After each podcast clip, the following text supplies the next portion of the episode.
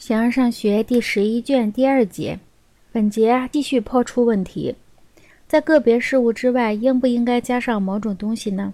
种和属就属于个别事物之外，但是我们所寻求的科学却不以种和属为对象。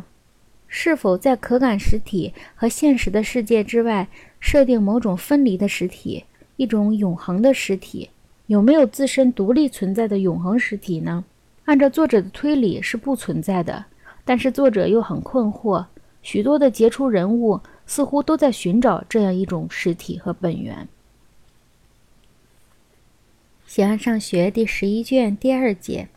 此外，在个别事物之外，应不应该再加上某种东西呢？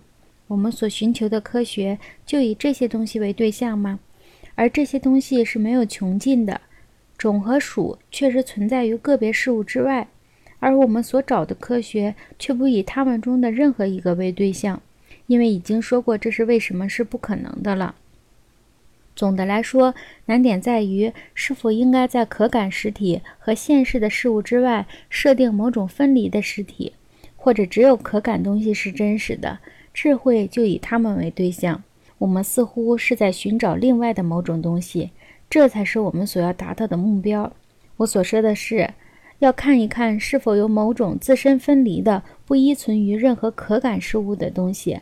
此外，如若在可感事物之外有着某种其他东西，那么应该把这种实体和哪些感性实体相对应呢？是不是应该认为与其他动物相比，更应该对应于人和马更有这样的实体？或者一般的说，比无生物更应该有这样的实体呢？而且，给可感事物和可消灭事物都配备另一套数目相等的永恒实体，似乎是说不通的。如若所说的本源不是脱离物体的，它是除了质料之外还是什么东西呢？质料当然不是现实存在，而是潜在的存在。有人认为形式和形状是比质料更为主导的本源，但这种形式是可消灭的。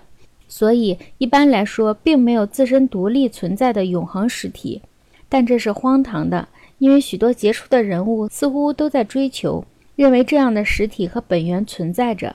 倘若没有某种永恒的独立存在的东西，怎么会有秩序呢？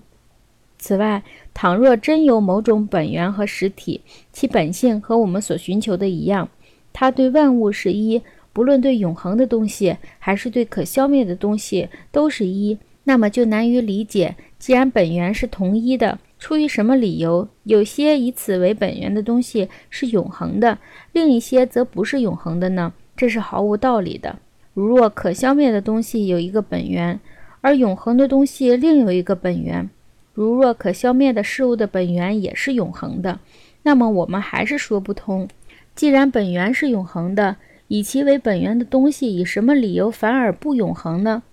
如若是可消灭的，那就会有另一个本源，对这个本源又有另一个，如此以至无穷。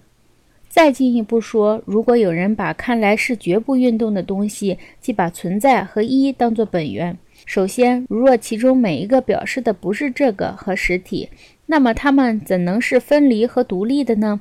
这正是我们寻求的那种永恒和最初的本源。如果它们每一个果然都表示着这个和实体，那么，全部存在着的东西都是实体了。万物都以存在为术语，部分事物以一为术语，但是全部存在着的东西都是实体是错的。此外，还有一些人把一说成是最初的本源和实体，他们从一和质料中首先把数目产生出来，并且说这就是实体。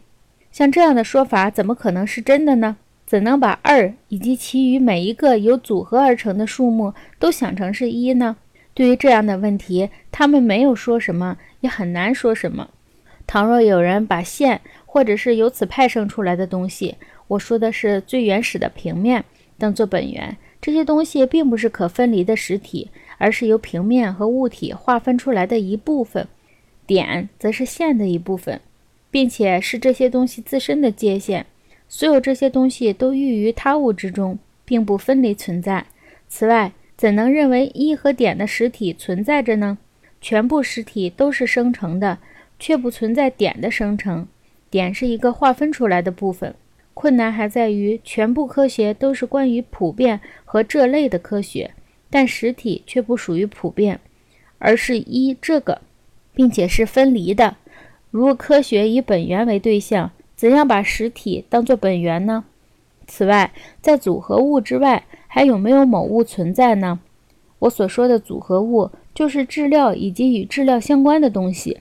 如若没有，所有在质料中的东西都是可消灭的；如若有，那就是形式和形状。